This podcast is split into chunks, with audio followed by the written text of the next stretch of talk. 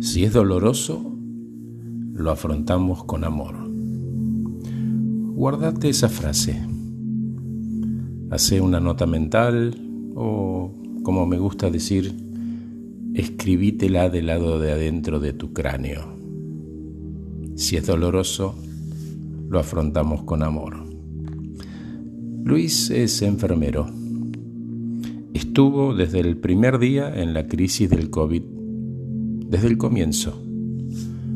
Vacunado varias veces, contagiado varias veces y sigue atendiendo a los demás en su momento de mayor vulnerabilidad. Y ese trabajo tiene para él un significado enorme. La humanidad que esas personas están demostrando hace de su trabajo una de las cosas más significativas que puede hacer un ser humano, a pesar de que no pueden controlar el resultado. Eso es interesante porque nos enseña que los humanos somos capaces de tomar acciones decididas y duraderas, incluso cuando no podemos controlar el resultado. Donde antes había inquietud, nerviosismo y miedo, llegó en Luis una aceptación tranquila de trabajo, de calma, de paz y de realidad.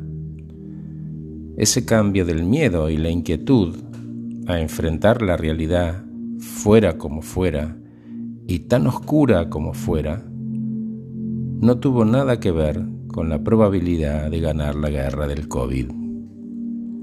Fue simplemente una elección de vida. Surgió en él un optimismo profundo, decidido y terco, sin evitar negar la oscuridad del riesgo que estaba haciendo una presión enorme, pero se negó a dejarse doblar por ella.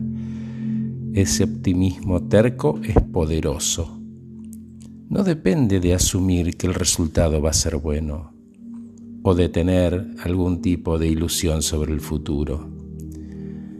Luis perdió y pierde pacientes, llora, se enoja, hizo innumerables duelos, abrazó sobrevivientes y estaban todos animados por un propósito y un resultado, el que fuera, pero compartido algunos se los arrancaba la muerte, a otros se los arrancaba él y se le reía y le decía, este te lo gané. Llegaba a su casa agotado por meses, a veces contagiado, aislado, solo.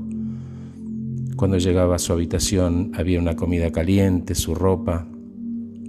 Pero bueno, salvo cuando contagiaba, todos los días salía y sale obstinado, terco, diciendo, no me la va a ganar, no va a llevar más gente mía.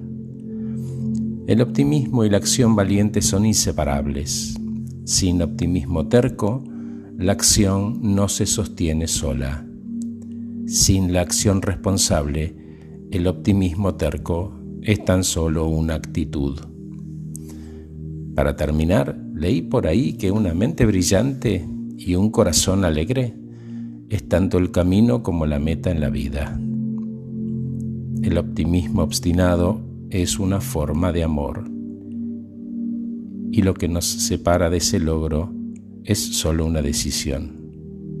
Entonces, si la vida hoy para vos se siente fuera de control, enfrentala con amor. Gracias por escucharme, soy Horacio Velotti y acabo de regalarte este podcast titulado No me la vas a ganar.